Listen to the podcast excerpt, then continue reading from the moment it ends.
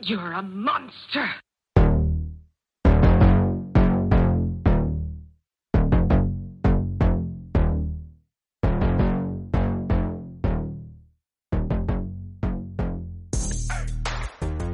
Muy buenas, Joe, ¿qué tal? Bueno, es un nuevo capítulo del podcast del alimentólogo, lo que pasa que hoy vamos a hacer algo un poco diferente, ya que vamos a también subirlo en, en formato vídeo en la plataforma de YouTube. Eh, Joe, te podría eh, presentar de muchas maneras, pero de manera muy básica te voy a presentar como comedor profesional e influencer dentro de, de YouTube y de, bueno, y de redes sociales como Instagram o de Twitch. Pero bueno, me gustaría que te presentases tú de forma un poquito más, más amplia, tu nombre completo, tu lugar de nacimiento, tu edad. Bueno, pues a ver, a mí me gusta que se me conozca como Joe Burger Challenge, tal cual. Soy vivo en Valencia y, bueno, la verdad me, me dedico a hacer retos de comida. Todo empezó por hacer vídeos en los que mostraba los retos de comida a los que me enfrentaba. No mis, en realidad nunca tengo intención de mostrar mis capacidades de comer, sino mostrar lo que es realmente dónde están esos retos de comida, el ambiente que se crea en torno a ellos, como todo lo que envuelve eh, los retos de comida. Y bueno, pues tengo un canal de YouTube que ha ido creciendo eh, a base de mucho trabajo y mucho esfuerzo, porque la verdad es que cuesta bastante sacarlo adelante. Y, nada, y aquí estoy, pues bueno, pues sigo dándole mucha caña a Instagram también, donde, pues bueno, soy muy, muy activo. Y nada, y entonces básicamente a base de comer, pues, pues se crea una comunidad de seguidores. Tú y yo que nos conocemos desde hace aproximadamente dos o tres años, yo recuerdo cuando, bueno, yo he visto tu evolución, o sea, completamente brutal. Sí que cuando yo te conocí ya tenías bastantes suscriptores en YouTube, pero ¿te ocurrió algo con el tema de, un hackeo o algo de eso? Que no recuerdo lo que pasó. Pero en Instagram yo recuerdo que, bueno, que tu evolución ha sido impresionante, ¿no? Bueno, la verdad es que parece que, que en realidad cualquiera podría hacerlo, pero hay que estar ahí metiendo material. Una de las cosas que tiene mi cuenta de Instagram, que para mí es básico e importante, es que eh, yo muestro comida básicamente en fotos y toda la comida que yo muestro en mi cuenta de Instagram es comida que me he comido yo y fotografías que, que he hecho yo, ¿no? Entonces, creo que ahí está, está la clave. Hay que comer mucho para llegar a tener esa cuenta con, con que, bueno, yo todavía me lo veo y no tengo la percepción de que sea una cuenta tan masiva de, de seguidores, pero realmente eh, hay, hay mucho trabajo ahí, ¿no? Detrás de pues, ir aprendiendo sobre el tema de las hamburguesas, sobre la fotografía, sobre cómo llamar la atención con, con la imagen de la comida. Supongo yo que, que al final cuanto más retos sube y cuanto más cosas impresionantes, más cuesta realmente que alguien se llame más la atención por los vídeos, ¿no? O sea, que ya la gente está como un poco acostumbrada a las cantidades y brutalidades, ¿no? Sí, las cantidades ya no impresionan. Realmente, de- hecho, es, el efecto es todo lo contrario. O sea, lo más normal es que digan, va, eso te lo comes tú fácil, eso es, eso no es nada para ti. ¿no? Esa- ese típico comentario que parece como que te halaga, pero en realidad es como, bueno, es que eh, en sí esto que te estoy mostrando aquí no es nada para mí sí, y me lo voy a comer fácil, pero todo lo que hay alrededor de crear este vídeo sí que es algo para mí. O sea, hay mucho trabajo hasta que el vídeo llega ahí y, y tú lo estás viendo. Para las personas que no lo sepan, Joe lleva, eh, si no me equivoco, 130 retos, ¿puede ser? 130 retos ganados, sí. ¿Nos podrías definir qué es un reto? A ver, un reto de comida básicamente es una cantidad de comida que te ponen en un local que tiene un premio si te lo consigues comer todo eh, con las condiciones que ellos ponen, ¿vale? Hay retos de comida que te dan poco tiempo, que te dan algunos que no te dan tiempo y otros pues que, que bueno, que o sea, eso ya es el que propone el reto, es el que pone las, las condiciones. Hay quien pone retos imposibles y hay quien pone retos demasiado fáciles, pero al fin y al cabo es el, el, hostel, el propietario del restaurante o el cocinero, el que tiene la idea, es el que pone el reto y las condiciones. De todas las ciudades de España que has viajado, ¿dónde consideras o qué comunidad autónoma que ponen más retos? Pues la verdad es que no sabría decirte eso, cómo está el tema. A ver, yo creo que en proporción, pues lo normal es que Madrid, pues como es más grande y más cosas, pues habrá más retos, pero, pero no sabría decirte la verdad. ¿Cuándo comenzaste a subir vídeos a, a YouTube de retos? Comencé a finales de 2015. Bueno, en 2015 llegué a subir dos, dos, dos vídeos, que fueron los dos primeros que grabé. que además lo grabé en verano y tardé varios meses en conseguir subirlos, eh, hasta que, que, conseguí aprender a editar y tenerlos en el formato que yo quería. Y fue, pues eso, a finales de 2015. ¿Cómo crees que ha evolucionado la plataforma? Bueno, la verdad es que ahora eh, hay demasiada gente, ¿no? O sea, antes era una cosa como... tampoco demasiada, ¿no? Antes era como, como una cosa más especial, ¿no? El que tenía capacidad para entrar en YouTube y crear un contenido original. Y ahora, pues digamos que es como, como una carta de presentación que a la que tiene acceso todo el mundo y que me parece, o sea, yo ahora pienso que me dedico a comer, pero pienso que cualquier cosa que me dedicase eh, en la vida debería tener canal de YouTube y mi canal de Instagram para la gente que le interese esa temática, aunque sean pocos, ¿no? No, no, no veo YouTube ya como, como un punto de, de crear estrellas, creo que eso ya, ya están, los que están arriba ya, ya están ahí y bueno, podrá haber cambios, pero realmente eh, es difícil hacer un mega éxito en YouTube ahora mismo porque es como, digamos que la carta de, de presentación de cada uno, ¿no? Entonces, si tú tienes una personalidad o unas características que llaman mucho la atención o que tal, pues vas a crecer mucho y si, bueno, pues eres uno, uno más, pues bueno, vas a tener tu, tu nicho de seguidores o tu público, pero ya no es, ya no es el hecho de hacerse famoso por, por tener un canal de YouTube. Sí, o sea, porque además yo por lo que veo, o sea, como consumidor también de YouTube, yo veo, tío, que con los niveles tan altos de edición que hay actualmente y con las cosas que sorprenden, o sea, tienes que hacer algo ya eh, sobrenatural y, extraordinario para que la gente te vea, ¿no? Sí, vamos a ver, ya no es, es como si, vamos a ver, como si tú dijeras, es, es un negocio, ¿no? Esto es, realmente es una, es una inversión cuando tú haces YouTube, pero es como dijera yo, te, si para llevarlo a mi terreno, ¿no? Vamos a montar una hamburguesería. No es lo mismo que tú montes tu hamburguesería del barrio ¿no? Y que tengas tus clientes del barrio vengan y tus hamburguesas estén muy buenas y los que vengan les guste mucho, que montar un McDonald's.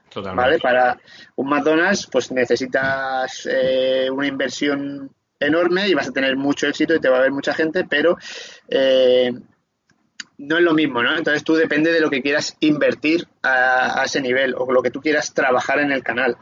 Yo tengo, por ejemplo, compañeros como César Blue, que que se han lanzado de lleno a trabajar en su canal, dejando todo, todo, absolutamente todo lo demás a lo que se dedicaba. Y, está después de dos años de mucho trabajo, pues está ahí sobreviviendo con, con un sueldo, ¿no? Pero trabajando mucho. Entonces, depende de lo que tú quieras invertir en, en ese, en ese trabajo. Una de las cosas que más, bueno, una de las preguntas fundamentales que te quería hacer era ya simplemente curiosidad.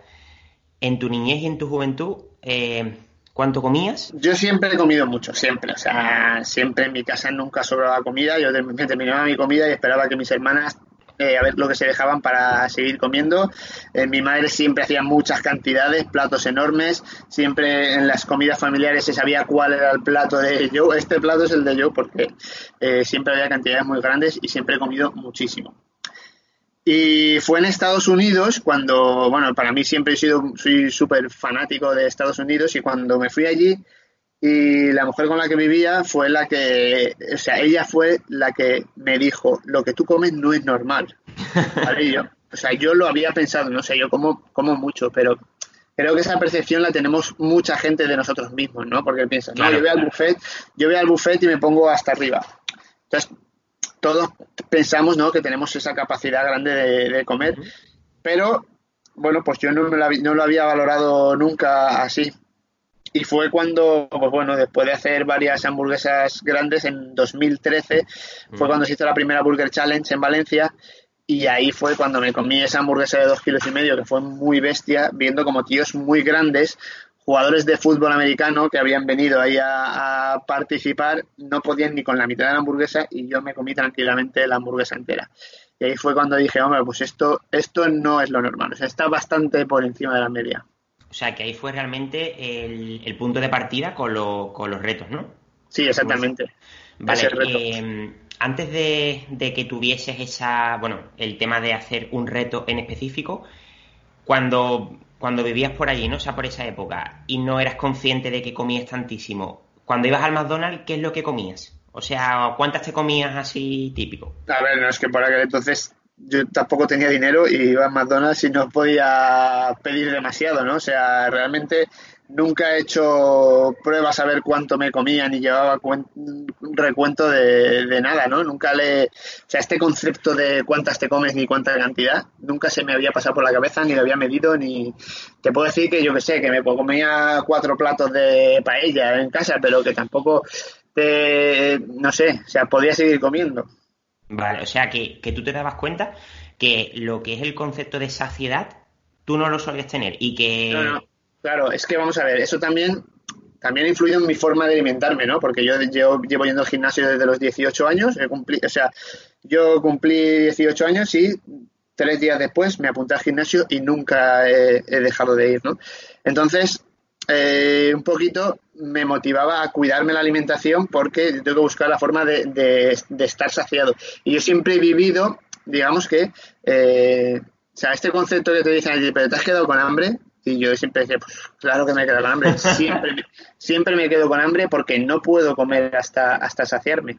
Y, bueno, o sea, siempre he vivido con ello, ¿no? He tratado de, adaptarme, pues un poquito antes, pues era como, hay que hacer seis, siete comidas al día. Y yo hacía una comida y bueno, y ponía el cronómetro en plan de, uff, dentro de dos horas y media vuelvo a comer. Y, la verdad es que es, también, pues un poco sacrificio, ¿no? O sea, el adaptarme también a, no, no puedo llenarme cada vez que quiera comer. Claro. Cuando tú comenzaste en el gimnasio, ¿qué año era aproximadamente? Pues en 1999. Por aquel entonces, del 99 hasta el 2011-2012, eh, lo típico era comer tipo culturista seis o siete veces al día. ¿Te costaba mucho comer muchas veces al día o preferías eh, comer menos veces pero más copioso? No, nunca, vamos a ver. De, cuando había el cheat meal o la comida familiar, ¿no? Eso suele pasar cuando te, te descontrola en plan de, uff, ahora, me, ahora dejo vía libre a mí o una cena con amigos en un restaurante, en plan de ahora dejo vía libre y como todo lo que me apetece, eh, ahí me, me quedaba bien. Pero lo normal era, pues eso, intentar eh, mantener una una cantidad equilibrada de comida. De los tipos de retos que hay, ¿se pueden dividir en retos básicos, intermedios y avanzados? ¿O cómo lo categorizarías tú? No, a ver, eso es muy difícil de categorizar porque al final el tipo de comida es la, clave. O sea, un pan malo ya te hace un reto jodidísimo y, y, hay cosas que no te das cuenta y entran. Pues no es lo mismo comerse un burrito bien hecho de tres kilos y medio que comerse una hamburguesa de tres kilos y medio con un panazo duro, ¿sabes? eso no, no se puede. Creo que más se clasifica la dificultad siempre está relacionada con el tipo de comida, con la calidad de la comida también. Has dicho que llevas 130 récords eh, aceptados y, y logrados. ¿Cuántos llevas fallidos? Pues no llevo la cuenta de los fallidos, la verdad. Aquí normalmente es eh, a los retos que me he enfrentado. O sea, yo soy el que más retos ha ganado en España por la sencilla razón de que soy el que más retos me he enfrentado en España, ¿no? Es una cuestión de, números, no porque sea el que más come ni el más rápido ni el mejor, sino porque es el que más el que más retos he ido. Entonces, eh, pues eso, tiene, tiene ese punto de, referencia. ¿Cuál es, yo, el reto más complejo al que te has enfrentado? El reto más complejo al que me he enfrentado es que, ya te digo, es por el tema de, calidad de la comida. O sea, hay retos que, bueno, que se me han hecho muy cuesta arriba porque llega un momento que a lo mejor estoy peleando con un pan que es horrible, que estoy, o sea, es que no estoy disfrutando de la comida. La dificultad está en, lo que sigues disfrutando de, de la comida. Entonces, es muy relativo. Cuando tú haces un reto, a ver, no tengo mucha idea de esto, pero sí que he visto que hay comederos profesionales que lo hacen de manera también rápida mucha cantidad de manera rápida. Tú no eres de esos, ¿no? O sea, tú eres de mucha cantidad, pero no te lo comes rápido, ¿no? ¿O sí? A ver, la, velocidad, esto, es, esto tiene un secreto muy sencillo. Eh, la comida tiene que pasar por un agujero, ¿vale? En el esófago. Entonces, la velocidad depende del tamaño de ese agujero. Claro. Cuanto más, cuanto, es una cuestión eh, fisiológica. Cuanto más grande sea el agujero, en Estados Unidos hay competiciones y al final, o sea, se sabe la clasificación de cómo van a quedar antes de que hagan esa, esa competición, ¿no? Es, puede haber una diferencia mínima, pero cada uno tiene su capacidad de, tragar. Entonces, cuanto más amplio es el agujero por el que puede pasar la comida, más rápido puedes eh, engañar al cuerpo, ¿no? Y, aumentar tu, capacidad. Si el problema que yo tengo es que eh, el agujerito por donde pasa es muy pequeño. Entonces yo al principio, al principio puedes comer bien porque salivas muy bien, tienes mucho tal, pero como no soy rápido, llega un momento en que eh, pues el cerebro ya recibe la señal de que estás lleno, el salivas menos y la comida se enfría y por lo tanto está peor. Con lo cual, esa es mi dificultad, ¿no? Yo cuando, cuando a los retos a los que yo me enfrento, digo, si tú, tienes capacidad para comértelo en 20 minutos, está genial porque en 20 minutos te lo has comido calentito. Pero si te pasa como a mí, que a los 20 minutos todavía te queda un trozo, aunque sea un cuarto, ese cuarto que ya está frío y con el estómago lleno, me va a costar muchísimo más. Entonces, como, como una curva ascendente así, que es donde está mi, mi, mi, mi punto débil. ¿Y tú consideras que has tenido suerte por eso? Porque yo considero que a nivel de salud creo que es mejor así, ¿no? Bueno, no es todo, eso también es todo muy relativo, porque a nivel de salud es todo, eso todo depende de ti, de cómo te lo quieras tomar, ¿no? Porque al final eh, meter lo que metes en el cuerpo lo decides tú y la calidad de la comida lo decides tú, o sea, eh, para mí, para mí a nivel de salud creo que lo que yo hago bien, por ejemplo, es que después de un reto no se me ocurre tomar un postre porque sé que porque sé que el, ahí el azúcar lo que va a hacer es que el, o sea, que el, que el metabolismo se va a centrar más en, la quema del azúcar y lo demás pues lo va lo va a, pues lo va a reservar y, pues una mayor carga de triglicéridos y, y te va a tentar peor, ¿no? hay mucha gente que, bueno, que como tiene la capacidad de que luego te entra el dulce porque tiene esa costumbre, pues también lo, también lo hacen. Entonces, pues bueno, eso decides cada uno. No. ¿Cuál es para ti el récord más victorioso que, has hecho? A ver, para mí los retos con los que más contento he salido, siempre digo que son los retos que de equipo que he hecho en Estados Unidos. Eso fueron como por ejemplo, como por ejemplo el de la pizza más grande del mundo. Porque la dificultad. Claro, la dificultad de ese reto es que tú piensas que eh, ah, sí, hay mucha gente con capacidad de comer, pero lo que yo he llegado a hacer para reunir un grupo de ocho personas que entre todos tengan la capacidad media de comer más de tres kilos, ir hasta Los Ángeles, eh, organizarlo todo, o sea, creo que ese, ese, es ese punto, ¿no? De decir, bueno, es que comer, sí, claro, yo me hago una pizza aquí grande en mi casa y me la como y eso lo, eso si tengo la capacidad pues ya está. Pero para mí es el tema de haber creado no esa comunidad y haber llegado hasta allí y haber logrado ese, reto es lo que me parece a mí porque claro resulta que, que, estamos hablando de Los Ángeles de donde están pues los mejores pues está allí vive Matt Stoney allí vivía eh, Molly Schuller quiero decir y llegar hasta allí y enfrentarse a esa pizza y ganarlo, pues eso es lo que me, hace estar muy orgulloso ¿no? de, hasta dónde he llegado con ello. Cuando no estás haciendo algún reto, Joe, ¿hasta dónde te gusta llegar a nivel de saciedad para quedarte contento? Depende de lo que esté comiendo. Si es para con una pizza o una hamburguesa. A ver, eh, intento, intento no, no comer hasta llenarme. ¿Vale? Porque comer hasta llenarme es mucha comida. el otro día, el otro día en Twitch tranquilamente me comí un burrito que me hice aquí de un kilo cuatrocientos y, o sea, para mí eso no me supone un reto. Me lo comí, eh, me habría, me podía haber comido otro igual, que otro kilo cuatrocientos, pero no siempre, no siempre se trata de, llenarme hasta, hasta el límite. Mi burrito de un kilo cuatrocientos me quedó bien y o sea, ya aguanto hasta el día siguiente. Entonces, también es muy relativo.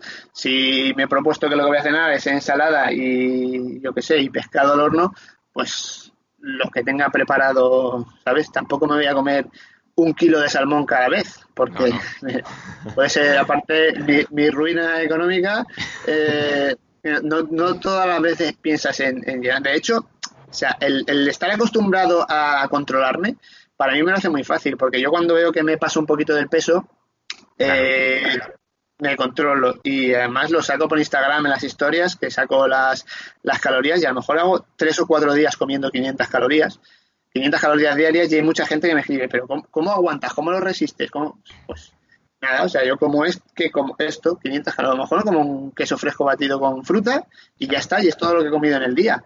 Pero, pero bueno, ¿y no te quedas con hambre? Pues hombre, podría seguir comiendo, pero tampoco puedo, tengo por qué, o sea, no es una cosa que no se pueda soportar, que digas, si tengo hambre me muero, o sea, no, es que se lleva con, con ello. Pues no sé, no sé.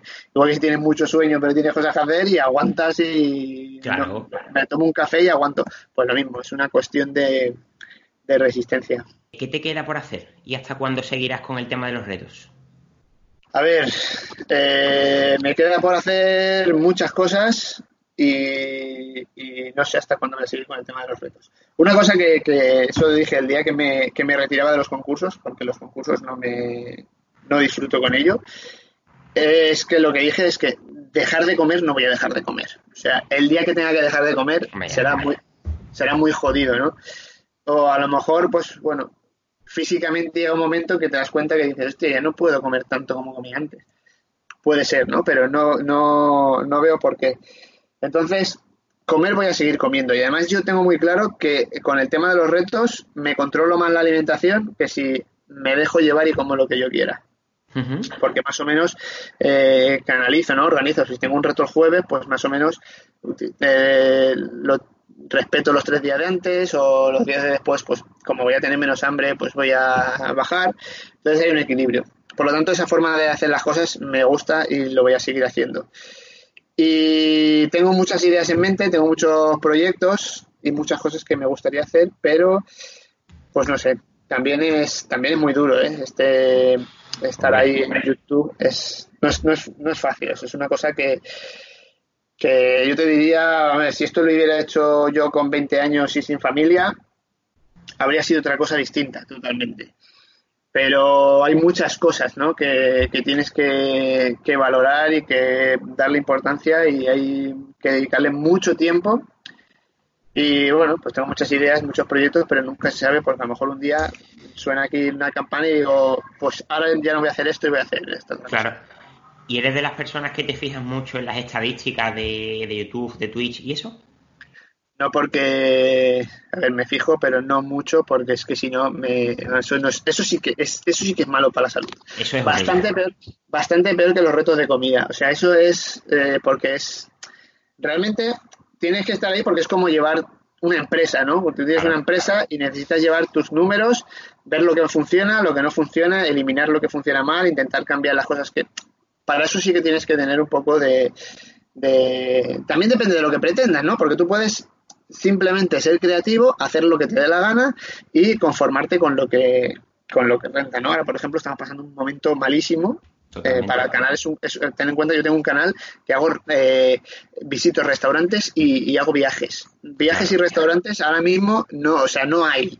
Con lo cual eh, es un poco intentar adaptarse pero pero claro ya no estoy haciendo mi contenido estoy haciendo pues bueno un, estoy haciendo cosas, pero no es mi contenido.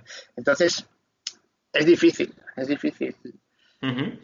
¿Cómo planificas las comidas de tu dieta normal cuando haces un reto, de forma general? Nada, ayuno, ayuno y, todo lo que pueda. El ayuno para mí es, es la clave. Está como Tano, ¿no? De... Sí, sí, sí, vamos a ver. Yo hoy, hoy por ejemplo, los miércoles hacemos eh, Twitch en directo con Mandel vs Food y hacemos un hacemos un reto, ¿no? Hoy, pues bueno.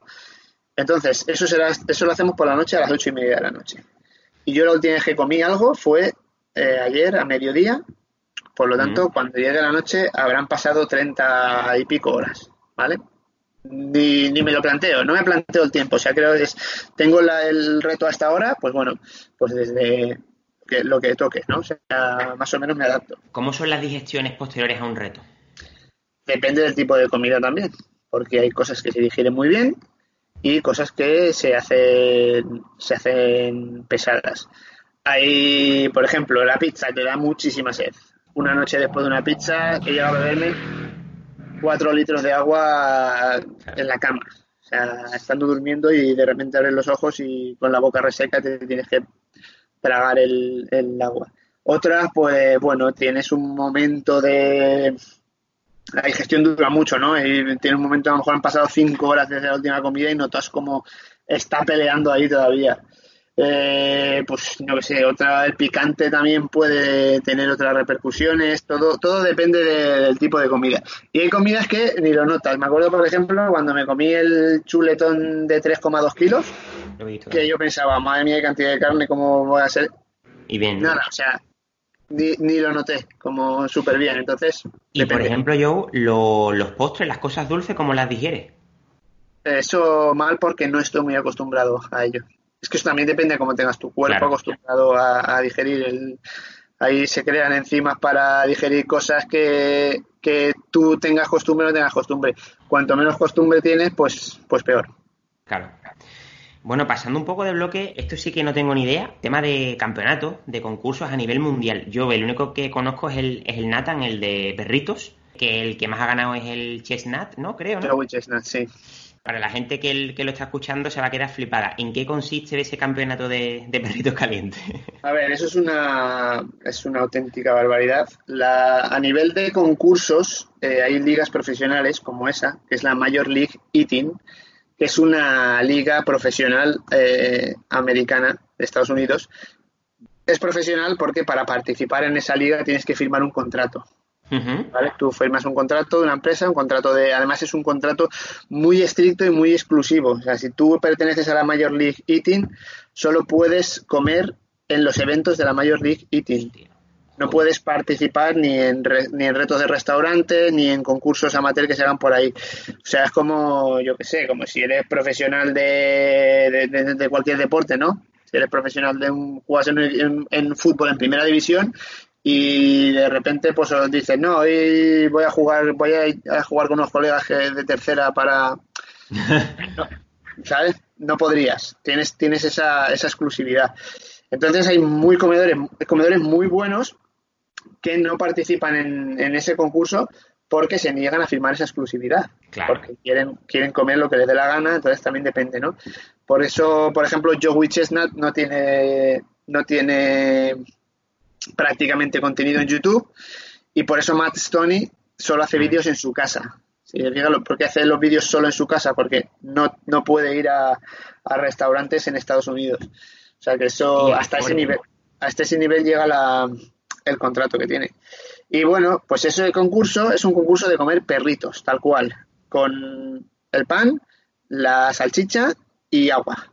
Normalmente los perritos se mojan para hacerlo mucho más, así, más exagerado. Sí, sí, se mojan y se desmontan. Entonces es un concurso que tiene mucha repercusión, que hay, pues eso, se retransmite por ESPN y tiene fases de clasificación por todo el país. Durante todo el año eh, hay, clases hay fases de clasificación y cada estado cada estado de Estados Unidos hace su competición y ahí se puede presentar cualquiera, ¿no? Presentarte, te puedes presentar. Si tú luego entras y ganas, te firmas el contrato con Major League Eating y puedes participar en la, en la final. Evidentemente el nivel que se llega ahí es muy, muy, muy, muy alto y hay peña que come, o sea, claro, o sea, es que estamos hablando de que, de que lo que yo hago al final queda hasta ridículo en comparación con esas, con esas auténticas locuras. Pero vamos, también te estoy hablando de que esas auténticas locuras la llegan a hacer cuatro o cinco, que son los top mundiales y que son los que están ahí, que se comen, pues eso, como yo Chestnut, que se puede comer 80 perritos, que estamos hablando de muchos, muchos kilos de comida. Dios. Y rápido, claro.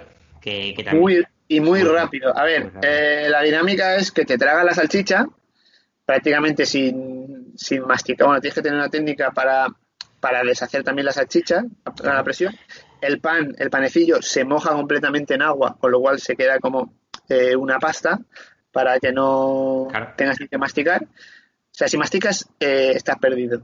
Y tragar, tragar, tragar, hasta que llega, pues eso, una cantidad bestial que bueno, no sé yo si digerirán esa comida, yo entiendo que no, porque no. Es, no, es, demasiada, es demasiada cantidad como para digerirlo. De hecho, eh, no sé cómo funcionará el estómago de Joey Chestnut, pero esa cantidad de comida tardarías en digerirla varios días. varios, sería una digestión de, porque llega un momento que o sea, todo el aparato digestivo no puede con todo. Entonces hay un fenómeno que es que la comida se queda en el estómago durante muchas horas porque el, aparato digestivo va, va, trabajando con lo que con lo que puede y lo que no puede se queda ahí almacenada y lo va sacando. Entonces es un poco es un poco eso, la verdad es que es, es, muy, es muy bestia. Yo, yo de hecho sí que he visto papers, sí que he visto estudios científicos en los que, bueno, es que los que se ha demostrado que se han hecho en comedores profesionales y el estómago está claro que se dilata, que eso que siempre se ha dicho, o sea, que eso es cierto. Sí, sí, el estómago se puede, digamos que se despliega, se va desplegando y se puede estirar, se puede seguir estirando y, a ver, es difícil que llegue a reventar, es muy fuerte el estómago, pero sí que es verdad que, que llega un momento en que ya no, ya, o sea, para el siguiente paso de donde va del estómago, cuando ves que no puede, el estómago lo que hace es dice, venga, para afuera, que no puedo con esto. Comentaros un poco, Joe, tu afiliación con el fitness, ¿vale? Y si tienes una dieta planificada días o semanas ajenas a retos. A ver, mira, yo el tema del fitness he sido, he sido muy estricto, he tenido muchas épocas en, mi vida, he estado muy bien físicamente, eh, con porcentajes de grasa súper bajos, he estado fuerte, he estado, no sé, he ido, lo que bueno que he tenido es que siempre he ido variando, ¿no? Pero nunca he tenido un objetivo ni, ni de competir, ni de mostrarme, o sea, nada, he hecho, he hecho retos, o sea, he hecho dietas muy estrictas de tres meses, es, pero siempre ha sido un poco experimental, ¿no? A ver qué tal, qué tal me sienta, cómo me encuentro. Y hace, hace un tiempo ya he llegado, he llegado al punto de que me da absolutamente igual, ¿no? O sea, no tengo, no tengo ningún objetivo a nivel físico porque ya cuando llevas tanto tiempo así, eh, una cosa es, pues eso, si eres un profesional del fitness y, ganas dinero mostrando tu cuerpo, pues tienes que hacer tu esfuerzo y tal. Pero si no lo eres, lo veo totalmente absurdo, tanto la gente que hace dietas de culturistas cuando no vas a competir, el esforzarse, o sea, el levantar más kilos o menos kilos, a mí me da absolutamente igual. Ya no tengo ningún objetivo. Yo entreno, salgo de mi zona de confort, me siento muy bien entrenando pero no tengo el objetivo ni de adelgazar, ni de ganar masa muscular, ni, o sea, ese, objetivo yo para mí ya no, ya no tiene ningún sentido. Entonces, pues bueno, simplemente disfruto del deporte y no me preocupo ni por el porcentaje de grasa, ni por el tamaño de mis músculos, ni nada desde hace bastante tiempo ya. ¿Cuáles son tus ídolos eh, de comedores profesionales? A ver, realmente no tengo ídolos por, por ver lo que comen, ¿no? O sea, realmente en ese sentido no tengo ídolos, digamos. A mí me gusta mucho Randy Santel por todo lo que ha hecho por los retos de comida, ¿vale? Porque gracias a Randy Santel yo puedo hacer mis rutas por Estados Unidos gracias a toda la información que él proporciona. Y eso solo lo hace Randy Santel, eso no lo ha hecho nadie más. Entonces, ese para mí es, es, un ídolo, pero en ese sentido, ¿no? De lo que ha hecho por, por los retos de comida. Igual que Adam Richman, con su programa de Crónicas Carnívoras sin ser un comedor profesional, porque ni siquiera Adam Richman come tanto como comemos los que estamos eh, promocionando esto, ¿no? O sea, eh, pero sí que le ha dado una visibilidad a nivel mundial del tema de divertirse haciendo retos de comida y cosas grandes. En ese sentido, en ese sentido sí. Vale, bueno, pasamos de bloque a hablar de, bueno, de gastronomía pura y dura. Hablemos de pizzas, ¿vale? ¿Cómo categorizarías los tipos de pizzas que hay? En italianas, americanas, o sea, ¿cómo lo categorizaría de manera muy general? De manera muy general, tenemos las pizzas con masa napolitana, que es un tipo de pizza muy concreto, las pizzas con masa tradicional directa, que son la típica masa eh, italiana, que, es lo mismo que se hace del horno, y luego tendríamos la que es la pizza americana, que es un poco más, más dura y consistente. Y bueno, luego a nivel casero, pues, pues eso es infinito, ¿no? Uno de los vídeos que más me impresionó, y de hecho una de las pizzas que más me impresiona, es la de Chicago. ¿Cómo está esa pizza, Joe? A ver, esa pizza está muy buena porque no, puede estar, no puede estar mala, ¿no? Pero realmente el formato de pizza es algo completamente distinto. En realidad es como, pues eso, como un cubo con mucho queso dentro y, bueno, pues es maravilloso. Simplemente tiene una, una masa muchísimo más gruesa que es como una galleta. Es como la textura de una galleta de la tarta de queso, por ejemplo. tienes esa, textura y en lugar de tener la tarta de queso, pues lo que tienes es queso, tomate y los ingredientes. ¿Cuál es la, el tipo de pizza que más te gusta? A mí a mí me gusta la napolitana. Ah, sí. La pizza napolitana realmente es. O sea, la pizza napolitana lo que tiene es que, o sea, cuando tú levantas una pizza napolitana no tiene consistencia. ¿no? O sea, esa masa es esa masa eh, que está blanda que se, se, cae, no aguanta. Entonces tú tienes que, tienes que enrollarla para cogerla y, poder comértela. Entre Telepizza, Domino's o Pizza Hut, ¿cuál es el que más te gusta y el que menos? El que más me gusta Domino's. ¿Sí? Sí. Creo que, bueno, hice un vídeo probándolo y la verdad es que había, hay bastante diferencia, sí. ¿Te gusta la pizza con piña? No. Joder. y bueno, y ahora pasando a las hamburguesas, ¿cómo las categorizaría de forma general también? A ver, las hamburguesas eh, es la, hamburguesa gourmet o la hamburguesa que se deja llevar, ¿no? O sea, por que pones un trozo de carne en el pan. Vamos a ver, las hamburguesas eh, se está evolucionando mucho con el tema de las hamburguesas y la verdad es que en eso sí que me considero bastante eh, experto. Hay una diferencia abismal entre una entre la mejor hamburguesa y las hamburguesas del montón. Y es que la mejor hamburguesa, la carne la pican en el propio local o la pican en una carnicería antes de tenerla en el local. Pero la cuestión es coger tu propio trozo de carne, da igual de dónde sea, del tipo de carne que sea, pero la diferencia entre una carne picada, tú coges la carne, la picas en trozos gordos y le das la forma y la pones en la plancha, a la hamburguesa que viene ya, eh, con, su, forma de hamburguesa prensada, con su papelito encima, porque para que esté así, por ley, tiene que llevar unos aditivos químicos que le van a dar un sabor a hamburguesa que es lo que nosotros tenemos como concepto de hamburguesa. Ahí tenemos los dos tipos de hamburguesas. Sí, lo que es, o sea, la que has dicho es la, por legislación, la burger meat y la otra es la hamburguesa. Es la diferencia Exactamente.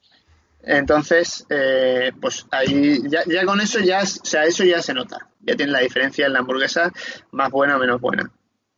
Y luego, pues, eh, el pan también pasa, ocurre lo mismo, ¿no? si la hamburguesería hace su propio pan o tiene su, su panadería que cada día o cada día le lleva su propio pan, vas a notar una diferencia abismal del que coge un pan de, la bolsa. Y por ejemplo, ¿te gustan las hamburguesas tipo TGV, Five Guys? No, TGV, no, TGV no me gusta. Five Guys, si te comes una Five Guys está buena, o sea, evidentemente eso está bueno, no puede decir nadie que no está bueno. pero eh, no creo que tenga nada de especial, ¿sabes? Entonces, creo que, que, cuando el hecho de salir a comerse una hamburguesa tiene que ser, pues eso, lo que te estoy diciendo, que te han picado la carne y te han hecho el pan para que tú tengas tu hamburguesa con, con calidad. Y sobre todo, esto es como, la hamburguesa, mira, me pasa como con los youtubers, es como, tiene que tener personalidad. Para mí una hamburguesa, una hamburguesa buena es una hamburguesa que yo veo la foto y la reconozco.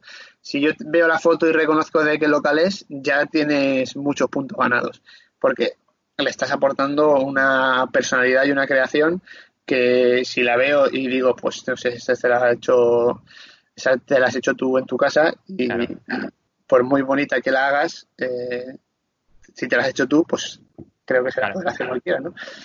¿Y eres más de, básicos como cheeseburger con bacon o de muchos ingredientes? Depende, depende de, del tema, ¿no? O sea, si yo pruebo una hamburguesa solo para conocer el local y saber qué tipo de hamburguesa tiene, lo ideal es una cheeseburger con solo con queso y bacon. Estoy contigo. Si es para, probarla. Luego, una vez conocer la hamburguesa, pues está muy bien. Eh, por ejemplo, mis ingredientes favoritos son el guacamole, el pico de gallo y el jalapeño. Me encanta esa combinación, ¿no? Pero realmente eh, la, tradicional, la cheeseburger con cheddar y bacon. Yo, yo estoy contigo. O sea, cuando voy para probar alguna hamburguesa siempre me pido cheeseburger con bacon para, para catarla. ¿Cuál es tu restaurante favorito de hamburguesa? A ver, eso también ahí está. Este año, en 2020, tenía un proyecto bastante ambicioso que es probar 200 hamburguesas por todo el mundo para hacer mi ranking y que cuando me hagan esa pregunta pudiese es decir. complicado, ¿eh? cuál es mi hamburguesa favorita. Ahora, claro, se me ha complicado el plan este año. Entonces, hay mucho nivel. Me gusta mucho lo que, lo que han hecho en Hundred Burgers aquí en Valencia, que hice un documental que está en mi canal. Y la verdad es que es una hamburguesa muy, muy lograda que roza la perfección de cómo me gusta a mí que sea una hamburguesa. ¿Crees que el Foster Hollywood está sobrevalorado? Totalmente. O sea, Foster Hollywood. Yo es que no lo entiendo. No, no, no. A ver, Foster Hollywood está bien para, pues vamos a ver, eso también lo habla yo. Yo cuando, yo qué sé, yo cuando tenía 14 años y me iba a comerme una hamburguesa de McDonald's, me parecía la hostia bendita eso, o sea, me parecía, decía, guau, pero qué rico está esto, qué hamburguesa, o sea, cómo puede estar algo tan bueno, ¿no? Qué placer la fiesta, es algo especial. Pero cuando has probado muchas hamburguesas, muchas hamburguesas buenas, y te comes una hamburguesa de, de Foster's Hollywood, es, o sea, realmente yo pienso que me están engañando. A mí no me pueden engañar porque ya sé lo que es, pero están engañando a para pues yo qué sé. Como si no tienes ni idea de, vinos y te sacan un vino de la casa, te dicen, bueno, pues mira el vino de la casa que tenemos tan, bueno y tú lo pruebas y dices, ah, pues sí que está rico, me, me, gusta mucho el vino. Ya, pero si eres un tío que ha probado muchos vinos y tienes un paladar hecho ya, te vas a notar que ese es un vino de mala calidad. Pues con el Foster pasa lo mismo lógicamente, eh, alguien que no tiene el paladar hecho a disfrutar de una buena hamburguesa, es difícil convencerle de que el Foster's no es una buena hamburguesa. Pero bueno, es su, es su, Yo siempre he dicho que yo creo que viaja mucho a Estados Unidos, es, lo que menos se parece a un restaurante americano, el Foster Hollywood. Sí, totalmente. Yo lo que. O sea, los tres fallos que veo grandes de la hamburguesa del Foster son que es demasiado caro para lo pequeña que es la hamburguesa y el pan que se rompe, porque el pan es congelado y se rompe, tío. O sea, y es que es muy pequeña para lo caro que es. Eso es un fallo. O sea, un, buen pan aguanta la hamburguesa perfectamente. Y me dicen, ¿cómo te puedes comer eso? Pues si el pan es bueno, aguanta. Es que aguanta barbaridades. Completamente. Aparte de comida muy, muy, muy calórica, ¿qué otra comida te suele gustar en la calle? De tapas, eh, pinchos y todo eso. Y paellas, claro. No, soy muy fan de ese tipo de cosas. Mira, yo como creo que como nos pasa a la mayoría de los valencianos, las paellas buenas se comen en casa. Porque la, paella es como un ritual que conlleva la, la, preparación, la familia y tal. Nunca me preguntan, ¿no me puedo comer una paella? Eh, y yo siempre digo, es que nunca voy a comer paellas a restaurantes. Entonces, eh, esa, ese tipo de, de comida, pues luego con las tapas me pasa lo mismo, ¿no? Las tapas eh, no, no soy muy fan del rollo del tapeo. No, no, eh, me gusta me gusta tener toda la comida en grande cantidad delante y, y dedicarme a, comer, no el estar esperando cositas pequeñas. Pero bueno, me gusta, por ejemplo, el, el, sushi sí que me gusta mucho. Por ejemplo, en otros estilos de comida, con el sushi disfruto bastante. Y, la por ejemplo, ¿Y te gustan los, los guisos de legumbres, por ejemplo? ¿Te gusta el pescado frito? No, la verdad es que no, muy, no soy muy, muy fan de esas cosas. De esas cosas, ¿no? ¿Cuál ha sido el momento más duro de tu carrera profesional como comedor? A ver, yo no, sé, no te diría que ha habido ningún momento duro en realidad. O sea, esto estamos aquí para, para disfrutar y la verdad es que mola. Si te tuviera que elegir un momento, casi que te diría que ahora, ahora mismo, este punto en el que estamos, en el que he tenido que cancelar mi viaje a Estados Unidos, he tenido que cancelar mi viaje a Londres, he tenido que cancelar mi viaje a India, que salía mañana. Y tengo otro viaje para Estados Unidos que no sé si voy a llegar a tiempo, se va a cancelar también. No sé cuándo voy a poder grabar la ruta, que es lo que todo el mundo está esperando ver en mi canal. Eh, ahora mismo, claro, ahora mismo, a ver, Tampoco me quejo porque hay mucha gente sufriendo problemas mucho más graves, ¿no? Pero realmente sí que es cierto que esto me, me está bloqueando mi trabajo, en realidad, y mis proyectos, todo esto, pues es, es muy complicado porque, porque eso, aparte de las, las estadísticas del canal se nota y todo, o sea, todo se, se, va hundiendo porque para repuntar necesito hacer esos viajes y, no sé cuándo los voy a poder hacer. A nivel profesional, ¿cómo te ves y dónde en cinco años? Pues ni idea, la verdad es que nunca pienso en esas cosas, ¿no? El futuro es totalmente incierto. Podrían pasar cosas muy guays y estar de puta madre, o podría haberme cansado y haberme olvidado de Joe Burger Challenge y, y estar feliz igualmente porque si yo siempre lo digo, si yo me olvido de, esto que estoy haciendo es porque encuentro otra cosa que me motiva. Claro. Con lo cual, eh, estaría, yo siempre trato de estar donde yo quiero estar y donde a mí me apetece estar. Bueno, pues nada, pues simplemente yo muchísimas gracias por todo. ¿Por dónde te podemos encontrar exactamente? Por las redes. He visto que ahora en Twitch le está dando mucha caña. Sí, a ver, básicamente estoy en, en YouTube principalmente, estamos como Yo Burger Challenge, bueno, en todas las redes me llamo igual, estoy en, en Instagram dándole mucha caña, en Twitch, eh, también ahora estoy cada tarde haciendo directos en Twitch, la merienda en cuarentena que le yo, y, bueno, también hacemos retos. Aparte tengo otro canal que se llama Food Vengers, que con este canal lo que hacíamos, lo que hacíamos era que los miércoles por la noche hacemos quedadas en restaurantes y hacemos un programa de una hora, pues comiendo en, el restaurante y hablando con la gente, ¿no? Con la gente del chat, con la gente que viene a vernos. Es un poco quedadas, un encuentro para conocer hamburgueserías y restaurantes que, que nos gustan y siempre con un tono de poco de humor y de desenfado de como que, nos da igual, ¿no? Es un poco la alternativa a que en YouTube siempre tienes que buscar el, clickbait y el llamar la atención y el tener algo así, pues esto es todo lo contrario. Esto es como que ser nosotros mismos tranquilamente, el que quiera acompañarnos, que nos acompañe y el que no, pues, pues tampoco pasa nada. De hecho, bueno, yo, yo ahora también he comenzado con Twitch y lo empecé por eso mismo, porque es el streaming es una plataforma o sea, muchísimo más sencillo que YouTube, no te tienes que complicar la cabeza, eres tú mismo, te quitas de ediciones, te quitas de todo y está funcionando bastante bien, así que yo también estoy en Twitch ahora, tío.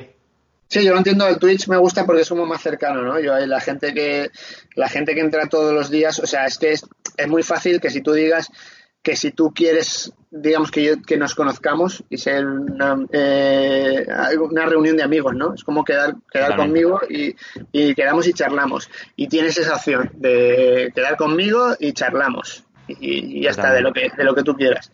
Entonces, creo que tiene ese punto Twitch, ¿no? Creo que lo, es lo bueno de... tiene, tiene esa cercanía. Sí, sí, completamente. Pues nada, yo, o sea, como te digo, muchísimas gracias de corazón por invertir tu tiempo en en mi podcast, tío. Menos mal, ya de conocerte ya así un poco más, más personalmente, porque como te digo, ya, ya hacía tiempo que, no, que nos conocíamos, tío. Que muchísimas gracias por todo. Nada, para eso, para eso estamos, para ayudar a colaborar. A mí me encanta, la verdad es que me lo paso muy bien, pues eso, charlando de cosas que llevas a mi terreno, pues yo encantado, muy cómodo, muy bien y muy a gusto. Bueno, pues espero que vengas de nuevo. Un fuerte abrazo, tío. Venga, un abrazo.